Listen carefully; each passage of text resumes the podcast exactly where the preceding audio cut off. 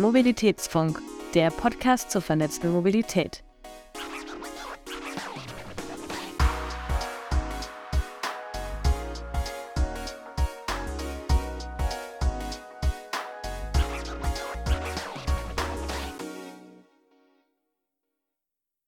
Hallo und herzlich willkommen beim Mobilitätsfunk, eurem Podcast zur vernetzten Mobilität. Der Mobilitätsfunk ist eine Produktion von Vesputi. Mehr Infos findet ihr unter vesputi.com und themobilitybox.com. Mein Name ist Antonia und mit dabei ist heute Jana Kugot, die Redaktionsleiterin des Bereichs Verkehr und Smart Mobility beim Tagesspiegel Background. Herzlich willkommen, Jana. Ja, vielen Dank für die Einladung, Antonia. Ich freue mich sehr, heute hier zu sein. Ja, gerne. Magst du dich vielleicht erstmal kurz vorstellen? Ja, gern. Ähm, du hast mich ja schon kurz vorgestellt, äh, zumindest so mit meiner Funktion. Also ähm, Jana Kugut, ich leite den Tagesspiegel Background Verkehr und Smart Mobility. Ähm, den Tagesspiegel, den kennt vielleicht die eine oder andere, ähm, die Tageszeitung in Berlin, ähm, aber auch weit darüber hinaus. Ähm, und wir Backgrounds, wir sind sozusagen die Fachbriefings des Tagesspiegel, äh, kümmern uns verschiedene Transformationsthemen und da ist natürlich Mobilität und Verkehr eines davon. Und ähm, ja, ich darf mit meinem Team, wo wir insgesamt sechs Leute sind, vor allen Dingen ähm, ganz genau hingucken, was im Bereich Verkehrspolitik und Regulierung passiert. Und da ähm, sind wir möglichst nah dran an den Themen und äh, werktags jeweils um 6 Uhr morgens verschicken wir dann unser Fachbriefing an die Expertinnen und Experten und Entscheiderinnen und Entscheider in dem Bereich ähm, um die auf dem Laufenden zu halten, was aktuell los ist. Cool, ja, vielen Dank dir. Ähm, noch eine kleine Anmerkung: Das hier ist eine von mehreren Sonderfolgen zum Deutschland-Ticket, für die wir Akteure aus den verschiedensten Bereichen befragen. Ähm, ja, heu heute wollen wir mal das Thema äh, aus der Medienbrille sozusagen betrachten. Also, wie sieht die Berichterstattung dazu aus? Was hat es für eine Wirkung und wie ist die Resonanz ähm, Genau, aber bevor wir richtig reinstarten, lass uns vielleicht erst noch mal kurz so ein bisschen über ähm, den Tagesspiegel-Background und deine Rolle sprechen. Du hast es ja gerade schon so ein bisschen angedeutet. Ähm, also wie ist die Redaktion überhaupt aufgebaut? Du hast gerade gesagt, irgendwie seid sechs Leute. Ähm, vielleicht noch mal so ein bisschen genauer, ähm, welche Themen behandelt ihr, beziehungsweise ähm, ja auch welche Verkehrsmittel und so weiter. Vielleicht magst du da vielleicht noch mal ein bisschen in die Tiefe gehen. Ja, also ähm, da wir uns wirklich um den ganzen Verkehrsmobilitätsbereich äh, kümmern, sozusagen, behandeln wir alle Verkehrsträger, äh, also alles, was fliegt, fährt, äh, also auf, der Wasser, auf dem Wasser unterwegs ist und auf der Schiene. Ähm, da ist der ÖPNV natürlich ein ganz wichtiger Teil davon. Und das Deutschland-Ticket oder der Vorgänger, das 9-Euro-Ticket, haben einen großen Teil unserer Berichterstattung eingenommen, weil es natürlich im Kern dieser politischen äh, Szenerie und dem politischen Panorama war im äh, vergangenen Sommer und alles, was darauf äh, folgte. Ähm, und dass unser Ziel ist, die aktuellen politischen Entwicklungen eben zu begleiten und mit unabhängigen, verlässlichen, verlässlichen und fundierten Informationen diese Debatten eben mit zu äh, begleiten, zu analysieren, mitzuführen auch teilweise, äh, waren wir natürlich da ähm, auch immer hinterher und haben versucht, die Informationen aus unserem Netzwerk so zu bekommen und aufzubereiten, dass sie für unsere Leserinnen und Leser relevant und interessant sind. Genau. Ähm, ja, ich würde sagen, bevor wir jetzt äh, so richtig aufs Deutschland-Ticket eingehen, ähm, würde mich nochmal interessieren, ähm, was du denkst, was das Thema Mobilität aktuell so in der Gesellschaft für eine Rolle spielt. Also denkst du, das hat sich irgendwie verändert so in den letzten Jahren oder Monaten? Ähm, natürlich auch irgendwie im Hinblick, äh, Hinblick zum Deutschland-Ticket, ähm, weil das ja auch irgendwie dann noch mal mehr Thema in der Gesellschaft auch war, jetzt nicht nur in der Branche. Ja, das Thema Mobilität, ähm, ich glaube, das war schon immer für alle Menschen ein ganz wichtiges Thema, ähm, weil Mobilität bedeutet ja auch, dass man seinen eigenen Horizont erweitert, dass man seinen eigenen Wirkungskreis erweitern kann, äh, mehr sehen, äh, so aus dem eigenen kleinen Bereich rauskommt. Aber natürlich, ähm, ich weiß nicht, wie es dir geht, aber ich habe so beobachtet in den letzten Monaten oder vielleicht auch schon ein, zwei Jahren ist es immer mehr in den Fokus gerückt, vor allen Dingen in dieser Klimadebatte, dann gab es ja so Begriffe wie Flugscham, äh, eben seit Fridays for Future. Das sind ja auch alles nochmal Indizien, dass das an äh, Bedeutung zunimmt und weil es eben auch jede und jeden so ganz persönlich betrifft. Wir sind alle im Alltag immer mobil, sind alle unterwegs, wollen viel unterwegs sein, haben das für uns als Errungenschaft, glaube ich, alle empfunden, dass wir mobiler sein dürfen.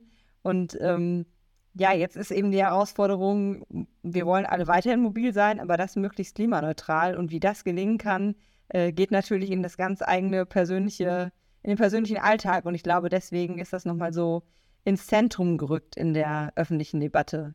Und vielleicht noch eine andere äh, Beobachtung, die ich so gemacht habe. Am Anfang, ähm, als es um das Thema Klima und Klimawandel und wie begegnen wir dem ging, stand auch viel im Zentrum oder stand zunächst im Zentrum vor allen Dingen die Energieversorgung. Und da sind, glaube ich, schon viele Flöcke eingeschlagen. Und der Sektor, der jetzt aber nach wie vor immer noch Sorgen bereitet, der alle Klimaziele reißt, nach wie vor, ähm, ist eben der Verkehrssektor. Und deswegen ist auch die Politik da jetzt ähm, noch mal mehr gefragt und hat das, glaube ich, noch mehr im Fokus als äh, vielleicht noch vor fünf bis zehn Jahren. Ja, total. Sehe ich ganz genauso. Ähm, genau, und jetzt noch mal äh, zurück zum Deutschland-Ticket. Ähm, wie ist das so bei euch in der Redaktion? Wie kommt ihr eigentlich so an die Informationen zum Thema ÖPNV bzw. beziehungsweise Deutschland-Ticket für ähm, eure Berichterstattung am Ende? Ja, ich glaube, da ist das Deutschland-Ticket äh, ein konkretes Beispiel, aber so grundsätzlich unterscheidet sich da unsere Arbeitsweise bei den Themen gar nicht so sehr. Es gibt natürlich immer erstmal die offiziellen Stellen, sind es jetzt Behörden oder Ministerien, äh, da äh, gibt es dann offizielle Mitteilungen, die wir natürlich auch aufgreifen. Oder wir haben in unserem Netzwerk natürlich die verschiedenen Interviewpartnerinnen und Partner, die wir anfragen können, suchen Expertinnen und Experten, die uns ihre Einschätzung geben, weil wir als äh, Fachjournalisten sind zwar auch mittlerweile äh, tief drin in dieser ganzen Materie, aber natürlich immer angewiesen auf die Expertise von denen, die sich äh, mit bestimmten Aspekten noch viel genauer auseinandersetzen äh, und wo es unsere, wo wir dann unsere Aufgabe darin sehen, ähm, da die verschiedenen Positionen eben zueinander als Verhältnis zu setzen, einzuordnen, den Hintergrund zu geben und äh, eben auch einander gegenüberzustellen. Also das sind so die ähm, offiziellen Seiten. Natürlich auch Unternehmen, die zum Beispiel technische Lösungen anbieten, wenn es jetzt darum geht, ähm, beim Deutschlandticket oder generell digitalen Anwendungen. Das ist natürlich auch dann viel aus der Technologieschiene und von Unternehmen und Startups, die da ähm, aktiv sind. Und dann gibt es natürlich neben diesen ganzen offiziellen Mitteilungen und äh, Gesprächen auch immer die inoffizielleren Hintergrundgespräche, die ähm, durchaus auch üblich sind, aus denen dann teilweise auch ähm, nicht zitiert werden darf oder teilweise darf man die Informationen verwenden, darf aber die Quelle nicht sagen. Das sind so die journalistischen äh, Standards, glaube ich, und Arbeitsweisen, die eben auch auf das Deutschlandticket zutrafen. Also gerade wenn es darum geht, äh, wenn wieder die Verkehrsminister der Länder ähm, mit dem Bund verhandelt haben, da ähm, haben wir natürlich versucht und äh, ich glaube, es ist uns auch groß, in großen Teilen gelungen, da möglichst nah dran zu sein und ähm, dann auch mit den jeweiligen Verhandlerinnen und Verhandlern sprechen zu können. Und jetzt auch im Vergleich zu anderen Themen, wie viel Platz hat das Deutschland-Ticket so äh, in den letzten Monaten in euren Redaktionsplänen eingenommen? Würdest du sagen, irgendwie das äh, war überdurchschnittlich viel oder ungefähr gleichwertig? Ja, also es war auf jeden Fall ein ganz dynamischer Prozess und ja auch einer, der relativ schnell äh, so für äh, ja, politische Prozesse generell, glaube ich, vonstatten ging, von der Idee des 9-Euro-Tickets äh, bis dann zum Nachfolger. Ähm, eigentlich war der Zeitplan zwar noch ambitionierter, aber dennoch muss man, glaube ich, sagen, dass das alles ähm, relativ äh, schnell eben vonstatten ging. Und auch wir haben das sehr eng begleitet. Da muss ich natürlich nochmal unterscheiden zwischen dem Tagesspiegel Background, die wir ja als Fachmedium uns ausschließlich um Mobilität kümmern. Da haben wir natürlich äh, sehr viele kleinere Wendungen auch mitgenommen und äh, auch darüber berichtet und immer wieder das Thema aufgegriffen. Also ich glaube, es gab sogar eine Zeit, da haben es fast täglich in irgendeiner Form äh, kam das Deutschland-Ticket oder davor eben auch das 9-Euro-Ticket vor. Ähm, das ist dann natürlich in einem Publikumsmedium wie dem gedruckten Tagesspiegel oder auch anderen Tageszeitungen ein bisschen anders. Da sind die Abstände etwas größer, da gibt es auch andere Formate, es ist eine andere Zielgruppe. Ähm, insofern war da, glaube ich, die äh, Berichterstattung nicht ganz so dicht, aber ähm, grundsätzlich in der deutschen Medienlandschaft habe ich beobachtet, dass es eigentlich keinen Tag gab, wo nicht in irgendeiner Art und Weise darüber berichtet wurde, gerade weil es dann ja auch nochmal regionale und lokale Besonderheiten gibt. Also da gab es viel Stoff. Ja, ja. Und unabhängig davon, was jetzt am Ende veröffentlicht wurde, gab es bei euch intern da auch Diskussionen, weil äh, mir ist schon auch aufgefallen, dass es ein sehr emotionales Thema ist. Also bei mir auch jetzt im Umfeld, Freunde, Familie haben äh, viel darüber diskutiert. War das bei euch ähnlich in der Redaktion? Ja klar, also wir haben da auch viel diskutiert und ich glaube, ähm, das ist aber da auch äh, gar nicht jetzt nur so Deutschland-Ticket spezifisch, sondern wir diskutieren einfach immer viel. Wir haben auch äh, von dem Radfahrer neben dem Autofahrer, also wir haben da auch eine sehr ähm, eine heterogene Redaktion, was uns ganz gut tut, glaube ich, äh, dass es da nicht äh, den einen oder die andere gibt, die oder wir nicht alle so heterogen die gleichen, äh, homogen die gleichen Verkehrsmittel nehmen. Insofern haben wir natürlich untereinander da viel diskutiert. Äh, und wir diskutieren dann ja nicht nur in der Sache, wir diskutieren dann auch darüber, was, welche Fragen sind jetzt noch offen, welche Fragen sind für uns offen, welche Fragen stellen sich die Menschen da draußen, welche, also was, welche Informationen sind jetzt relevant, was, welche Fragen sollten wir beantworten und dann natürlich auch in welcher Form, also welches Format ist geeignet dafür, genau diese Informationen zu liefern. Und das heißt, neben den ähm, Diskussionen, die uns, glaube ich, auch als Mensch alle interessieren, die wir ja auch mobil sind, ähm, geht es dann immer noch um die, die Fragen, ja, was sind jetzt geeignete Formate und ähm, ja, was sind jetzt die drängendsten Dinge, die noch offen sind? Das heißt, wenn du sagst Formate, ähm, ihr habt ja den äh, Newsletter, der jeden Tag erscheint. Was, was habt ihr sonst noch so für Formate darüber hinaus? Ähm, ich meine jetzt noch gar nicht mal sogar über den Newsletter hinaus, sondern sogar innerhalb des Newsletters hätten wir ja auch verschiedene Möglichkeiten. Zum Beispiel ist es jetzt nur eine kleine Notiz, das heißt, machen wir nur eine kurze Nachricht daraus oder machen wir ein großes Analysestück, wo wir nochmal äh, die verschiedenen äh, oder verschiedene Positionen abgleichen müssen oder auch die verschiedenen Interessenlagen darstellen, die ja ähm, jeder, der da in diesem Prozess involviert war, auch äh, immer mit sich bringt. Oder machen wir vielleicht auch mal ein Interview mit einer Wissenschaftlerin oder einem Wissenschaftler, die sich ähm, die Forschung zu dem Thema betrieben haben, die Umfragen gemacht haben, die uns nochmal einordnen können, was dabei rausgekommen ist. Äh, insofern sind das alleine innerhalb des Newsletters dann die verschiedenen Formate, wo wir dann überlegen, was eignet sich jetzt. Ja, verstehe. Okay. Und ähm, ja, was ist so dein Eindruck? Du hast ja vorhin schon gesagt, also sämtliche Medien haben irgendwie über Monate hinweg darüber berichtet. Was denkst du, ähm, äh, haben sie eher positiv darüber berichtet, eher negativ? Ähm, ist, ist dir da irgendwie was aufgefallen, vielleicht auch je nach Medium, ähm, wie, wie darüber berichtet wurde, über das Deutschland-Ticket? Ja, ich würde sagen, ähm, grundsätzlich hat schon aus meiner Perspektive die positive Berichterstattung überwogen. Ähm, vor allen Dingen, wenn ich so geguckt habe, was auch die internationale Presse darüber schreibt. Ich glaube, da wurde sehr auch sehr aufmerksam hingeguckt. Ähm, was da in Deutschland gerade passiert. Ähm, und da gab es auch viel positive Resonanz. Immer äh, dazu gesagt, dass ich natürlich auch in einer Verkehrsbubble unterwegs bin, sich mit vielen verkehrs- und mobilitätsaffinen Menschen austausche. Und zumindest da hatte ich den Eindruck, dass ähm, bei aller Kritik, die es an diesen verschiedenen oder die es an der, am 9-Euro-Ticket und dann auch an dem Nachfolger gab und all den Unzulänglichkeiten, die es, glaube ich, nach wie vor immer noch gibt, ähm, hat doch überwogen, dass jetzt äh, so ein Instrument gefunden wurde und äh, so ein Experiment, was es ja zumindest am Anfang dann war, mal gestartet wurde und sich was getan hat in so relativ kurzer, überraschender Zeit. Und ich glaube, das war auch so ein Moment, also es war doch, ähm, zumindest wir hatten es vorher nicht so, so wirklich auf dem Radar, dass äh, bei diesen ähm, Verhandlungen zum Entlastungspaket, weil darum ging es ja eigentlich, dass man ähm, Entlastung für die Bürgerinnen und Bürger im Zuge der Energiekrise finden wollte, ähm, dass da dann irgendwann, äh, also dass der ÖPNV da wirklich auch nochmal mit in die Diskussion eingebracht wird. Ähm, da ging es lange Zeit um Tankrabatt und das Für und Wider und ich glaube, da wurden alle Argumente ausgetauscht. Ähm, aber als dann nach den nächtlichen Verhandlungen äh, das 9-Euro-Ticket äh, da auf dem Tisch lag, ähm, war, glaube ich, doch überwiegend die Überraschung groß. Obwohl ich am Tag ähm, vorher, habe ich mich jetzt nochmal erinnert, äh, noch mit einem Juristen gesprochen hatte, der genau das gefordert hatte. Der sagte, man dürfte dann den ÖPNV nicht so weit oder nicht außen vor lassen, wenn es eben darum geht, äh, Entlastungen ähm, für Bürgerinnen und Bürger zu finden. Und ähm, ja, da sollte er recht behalten. Es kam dann doch dazu, dass es dann noch in die Diskussion eingeflossen ist. Ja. Ähm, ja, vielleicht gehen wir noch mal so ein bisschen konkreter auf die negativen und positiven Aspekte ein, die da genannt wurden in den Medien. Weiß nicht, waren ja schon dann hin und wieder so ein bisschen chaotische Zustände, weil einfach irgendwie auch die Finanzierung noch nicht gesichert war. Ähm, äh, man wusste nicht irgendwie, wird es ein rein digitales Ticket oder gibt es das auch in Papier? Ich weiß nicht. Ähm, äh, was, ja, würdest du sagen, was da so die Themen waren, sowohl negativ als auch positiv?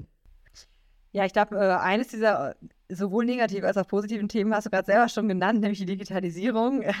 Das ist ja so ein Thema, ähm, das äh, vor allen Dingen, ja, sollte es Vereinfachungen bringen mit der Digitalisierung und natürlich auch Möglichkeiten, wie man äh, daraus Daten bekommen kann, die weiter aufklären über das Verkehrsverhalten, Mobilitätsverhalten der Menschen. Aber natürlich damit verbunden auch so Fragen wie, ähm, gibt es dann Hürden für bestimmte Bevölkerungsgruppen, dieses Ticket zu erwerben? Also ich glaube, Digitalisierung ist gerade so ein Thema. Ähm, was versteht man darunter? Ist ein, äh, eine Karte, äh, eine Chipkarte auch schon digital oder geht es dann nur um eine App? Das sind gerade so Themen, die haben dann doch polarisiert. Um nochmal so ganz von diesen, oder zunächst die positiven Aspekte, die, glaube ich, ähm, unbestritten so gesehen wurden, hervorzuheben, gehört da zumindest zu, diese ja, diese Einfachheit, die dieses Ticket im Vergleich zu dem Tarifdschungel und den Wabenstrukturen und so hat, ähm, dass man wirklich nicht mehr sich damit auseinandersetzen muss, wie jetzt genau in München, äh, also wenn man aus Berlin kommt zum Beispiel, kennt man die verschiedenen Zonen A, B, C und äh, dann in München muss man sich dann mit äh, anderen äh, Systemen auseinandersetzen und dann gibt es bestimmte Streifenkarten und so weiter. Und das gilt halt dann in jeder Stadt und man weiß nie, wo da fängt das eine Tarifgebiet an und wo hört es auf. Und das fällt nun alles weg und ich glaube, das ist eine ganz große Errungenschaft. Ähm, ist mir auch selber jetzt äh, wieder vor kurzem passiert. Äh, es gibt jetzt das Deutschland-Ticket und trotzdem muss ich dann, war ich in einer anderen Stadt und habe darüber nachgedacht, ah, jetzt wie muss ich welches Ticket kaufen und habe dann ganz erleichtert festgestellt, dass es jetzt ja nicht mehr nötig ist. Also ähm, das ist, glaube ich, so mit eines der positiven Aspekte. Und eben auch dieser Entlastungsaspekt ist auch mit einer der positiven Aspekte, also der finanziellen Entlastung, die einfach so ein Angebot mit sich bringt.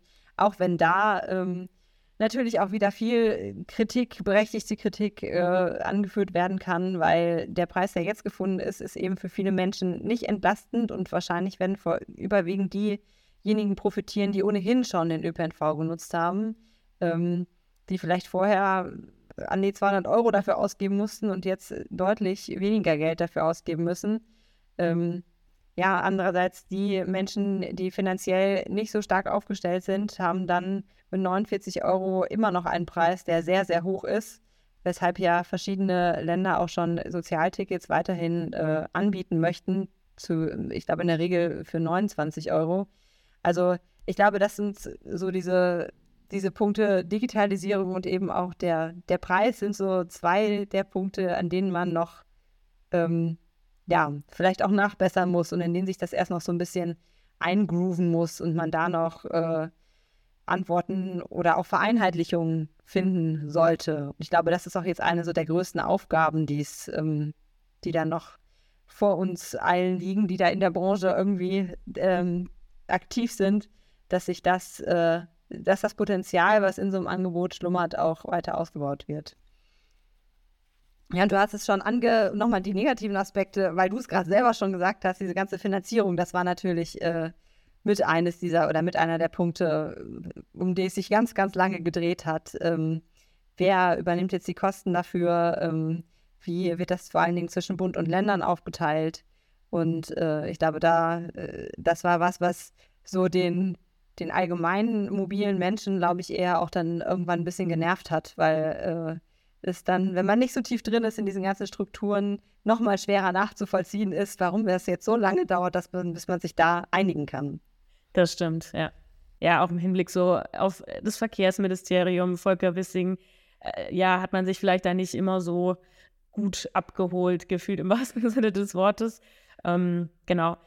Jetzt würde mich noch interessieren, ähm, Genau, also du hast jetzt positive, negative Aspekte genannt, die dann auch so in den Medien aufbereitet wurden. Ähm, welche Wirkung denkst du, hat es auf die LeserInnen beziehungsweise auf die potenziellen NutzerInnen des Deutschlandtickets ähm, gehabt? Also denkst du, die haben sich gut informiert gefühlt oder hat das eher zur Verwirrung ähm, geführt? Oder also denkst du, das macht dann wirklich im Endeffekt was aus, ob sie sich das Ticket am Ende kaufen oder nicht? Ähm, die Berichterstattung? Ja, eine gute Frage. Also ich glaube, grundsätzlich kann man schon festhalten, dass das eine, ähm, also auf jeden Fall eine öffentlichkeitswirksame äh, Berichterstattung war und dass es dem ÖPNV oder der Branche an sich eine gute Plattform gegeben hat und so diskutiert wurde über Bus- und Bahnfahren wie wahrscheinlich niemals zuvor. Insofern ähm, so überhaupt erstmal die Wirkung auf die Menschen, dieses Bewusstsein dafür zu haben und welche Angebote gibt es und welche Schwierigkeiten gibt es vielleicht auch, ähm, dass sich eben auch diejenigen, die in der Branche aktiv sind, diese Öffentlichkeit nutzen konnten, um auch ihre eigenen Interessen nochmal zu platzieren. Ich glaube, das war ähm, insofern auf jeden Fall ist das bei jedem angekommen. Das haben ja auch die Umfragen gezeigt. Es gab äh, einen enormen, also ich glaube über 90 Prozent Bekanntheitsgrad dieses Tickets, dieses Angebotes. Ähm, das alleine zeigt ja schon, äh, wie erfolgreich das war. Äh, insofern ähm, würde ich sagen, das ist auf jeden Fall positiv, aber es gibt bestimmt auch äh, den einen oder die andere, die ähm, nach den Berichten über überfüllte Züge und so weiter ihre eigentlichen, eigentliche Meinung über den ÖPNV bestätigt sahen und ähm, das dann eher abschreckend gewirkt hat, da einzusteigen. Und es gab natürlich auch immer ähm, Beispiele, äh, die, wo es Menschen gab, die gesagt haben, also jetzt fahre ich erst recht keinen ÖPNV mehr. Ähm, wobei man da, also da habe ich jetzt auch keine validen prozentualen Zahlen, sondern das ist dann immer äh, die, der kleine Einzelfall, der dann so gern als äh, großer Gesamtbeleg bei äh, angeführt wird. Ich glaube, da muss man sehr vorsichtig sein. Ähm, aber wie bei allen Dingen, es gibt dann immer diejenigen, die es mehr positiv aufnehmen und die anderen, die es mehr negativ äh, aufnehmen. Aber natürlich ist so für uns Medien, glaube ich, war es schon auch ähm, eine Herausforderung und auch eine Aufgabe, die bei uns lag, auch einfach viel zu erklären. Also das habe ich schon auch so wahrgenommen. Das hätte ich jetzt auch gefragt, irgendwie, was so bei euch beim Tagesspiegel Background so die Intention war. Also, ähm, weil ihr auch eine gewisse gesellschaftliche Verantwortung habt als Journalisten dass ihr damit irgendwie eine bestimmte Debatte anstoßen wolltet oder irgendwie ein bestimmtes Bild vermitteln wolltet ähm, oder ob ihr einfach nur sagt, okay, wir wollen so neutral wie möglich und irgendwie alle Informationen ähm, bieten ähm, oder ob ihr auch so ein bisschen das Ganze in eine bestimmte Richtung bringen wolltet damit. Also als Tagesspiegel Background wollen wir eigentlich nur neutral berichten, was gerade ähm, ja, was gerade Diskussion ist und dabei auch durchaus den Finger in die Wunde legen, was noch, wo es noch Klärungsbedarf ist äh, und auch transparent machen, ähm, ja, welche Strategien und Inter Interessen auch hinter bestimmten Forderungen und äh, ja, Positionen stehen. Ich glaube, das ist da ganz wichtig, dass man eben das transparent darstellen kann und äh, ähm, eben diese Hintergründe mit beleuchtet. So, wenn es darum ging, auch Artikel für den Tagesspiegel zu schreiben, da gab es eben auch viele, die einfach so wichtige Fragen beantwortet haben, wie, wo bekomme ich das Ticket? Ähm, welche Besonderheiten gibt es? Äh, wer finanziert das Ticket? Also, ähm, das ist natürlich da auch Aufgabe von Medien, eben genau diese, diese Fragen zu beantworten und das mit an die Hand zu geben und den äh, Menschen nochmal die Informationen zu geben zu dem Angebot und zu den Hintergründen. Aber das eben auf einer anderen Flughöhe, würde ich mal sagen. Ja, genau. Ähm, ja, du hast es, glaube ich, auch schon angedeutet, dass ähm, würdest du sagen, das Deutschland-Ticket hat insgesamt äh, zu mehr Diskussionen rund um nachhaltige Mobilität, äh, nachhaltige Mobilitätswende geführt? Genau, hat auf jeden Fall dazu geführt. Ähm, ich glaube, was jetzt wichtig ist, ist generell in dieser Debatte um Mobilität, äh, dass man äh, oder dass es gelingt, dass diese Diskrepanzen und auch diese ähm, verschiedenen Wahrnehmungen nicht noch weiter auseinanderfallen, weil auch gerade das Deutschlandticket hat, glaube ich, wieder sehr deutlich gezeigt, dass wir ja eigentlich zwei Verkehrswenden brauchen, die für das Land und die für die Stadt. Und dass vor allen Dingen gerade diejenigen profitieren von dem Deutschlandticket, die in der Stadt leben, wo das Angebot ohnehin schon gut ist. Und dass man jetzt, dass jetzt die Politik nicht versäumen sollte, auch äh, auf dem Land dafür zu sorgen, dass der ÖPNV ähm, ein verlässliches und verfügbares Angebot ist. Weil sonst gerade diese Polarisierung und dieses Gefühl von, äh, man wird da im wahrsten Sinne irgendwie abgehängt, glaube ich, ähm, dass die Gefahr oder dieses Risiko sehe ich schon, dass es dann weiter äh, polarisiert in dieser Debatte. Und natürlich, ähm, ich so in meinem persönlichen Umfeld habe schon erlebt, dass es Menschen gab, die jetzt angefangen haben, auch mal den ÖPNV als Option zumindest zu sehen, äh, um sich von A nach B zu bewegen. Äh, auch viele, die in ländlicheren Regionen wohnen, die jetzt erstmalig so manchmal darüber nachdenken, jetzt ist noch nicht mal unbedingt alle immer machen, aber schon darüber nachdenken, dass man ja doch auch mal den Zug nehmen könnte oder den Bus. Das hat zumindest ähm, das ausgelöst. Auf der anderen Seite gab es natürlich auch äh, jetzt in jüngster Vergangenheit wieder Debatten über, äh, ja, viel über das Auto. Und ich glaube, ähm, das darf man auch nicht außer Acht lassen, dass das Auto auch immer noch im Zentrum dieser ganzen Mobilitätsdebatte steht. Und ähm, heute gab es wieder eine Umfrage ähm, dazu, dass gerade junge Leute entgegen der Erwartung das Auto nach wie vor oder noch deutlicher als das Jahr zuvor als äh, Verkehrsmittel für sich entdeckt haben, als verlässliches Verkehrsmittel.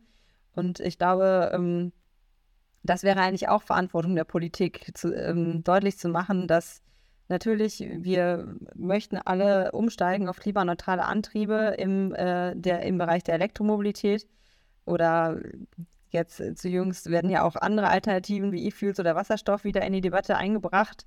Und dabei ähm, entsteht so das Bild, als könne man die 48 Millionen Pkw, die in Deutschland zugelassen sind, äh, durch klimaneutrale Antriebe ersetzen und dann hätten wir kein Problem mehr.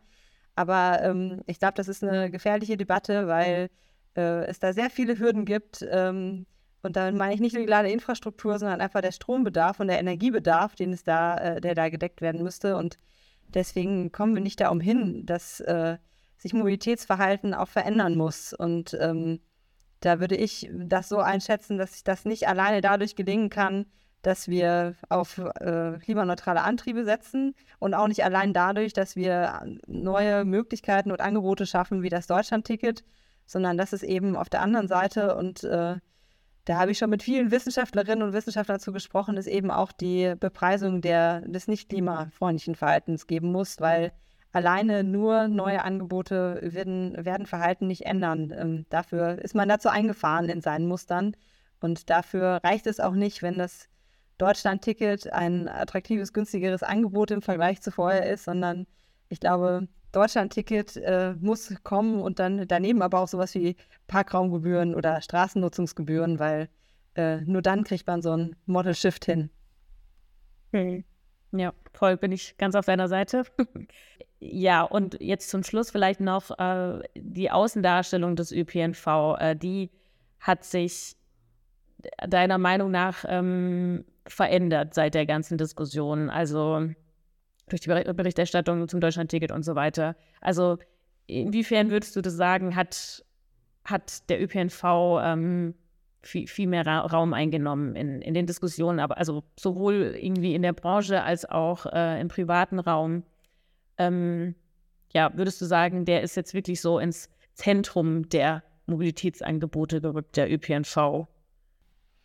Ja, ähm, ob es jetzt schon so richtig oder also er ist auf jeden Fall, äh, das ist ja auch ein viel zitierter äh, Satz, so das Rückgrat der Mobilitätswende. Und äh, ich glaube, viele Experimente haben auch gezeigt, dass es immer noch äh, mit am effizientesten ist, wenn man in einem großen Gefäß viele Menschen transportiert. Da kann eben nichts äh, Kleineres so, so, gut mithalten, um so viele Menschen wirklich äh, dann von A nach B zu bringen. Ähm, insofern, ähm, ja, ich glaube, es ist, wurde nochmal ganz deutlich, wie wichtig so der, oder wie wichtig der ÖPNV oder welcher, was für, er für ein Baustein sein sollte für die zukünftige Mobilitätswende. Ähm, und es gab natürlich auch, glaube ich, wie bei so vielen gesellschaftlichen Debatten, dann gibt es bei der WM, jeder ist äh, Bundesbürger, ist auf einmal Fußballtrainer und so war dann auf jeden Fall auch fast jeder fühlte sich dann als äh, ÖPNV oder Bus- und Bahnexpertin oder Experte. Ich glaube, das bringen dann so Debatten immer mit sich dass es da viele, viele Meinungen gibt und ähm, ja, da ist eben die Aufgabe als äh, von uns Medien, glaube ich, äh, dass wir dann auch die Argumente nochmal aufgreifen, aufbereiten und eben äh, mit in die Debatte einbringen, dass, damit die ähm, ausgewogen stattfindet und nicht schnell in Stammtisch, sage ich mal, äh, Parolen irgendwie abdriftet. Ja, cool. Dann sind wir auch schon am Ende angelangt. Ähm, jetzt würde ich dir noch eine kleine Frage stellen. Ich glaube, damit springe ich so ein bisschen auf den Zug auf, weil das einige Podcasts machen. Aber wenn du dir eine Sache wünschen könntest im Bezug auf Mobilität, was wäre das? Dann würde ich mir wünschen, dass wir äh, in Zukunft die Debatte möglichst sachlich führen können und dass wir alle Möglichkeiten finden, wie wir äh, weiter das Maß an Mobilität behalten können, aber das klimafreundlich und dann auch gewillt sind, unsere, eigene Verhalten, unsere eigenen Verhaltensmuster zu hinterfragen und uns auf die Alternativen einzulassen und ähm, ja, so einen Weg in eine klima- oder neutrale Mobilität zumindest finden und äh, uns nicht dabei auf dem Weg äh, verkämpfen und in verschiedene Lager spalten, die versuchen, sich gegenseitig Stöckchen zwischen das Bein zu werfen. Super Schlusswort, würde ich sagen. Dann äh, nochmals ganz, ganz herzlichen Dank an dich, Jana, dass du heute bei uns warst und uns äh, einen Einblick in deine Arbeit und ähm, ja, deine Sicht auf das Deutschland-Ticket gegeben hast. Hat mir wirklich sehr großen Spaß gemacht. Vielen Dank, dass du da warst. Ja, danke für die Einladung, Antonia. Hat mir auch sehr großen Spaß gemacht und ähm, ja, hat mich gefreut, nochmal über das Deutschlandticket zu sprechen. Und äh, an die Zuhörerinnen, wenn ihr Anregungen, Ideen oder Fragen habt, schreibt uns gerne eine Mail an mail.vesputi.com. Und ja, in diesem Sinne, allzeit gute Fahrt und bis zum nächsten Mal.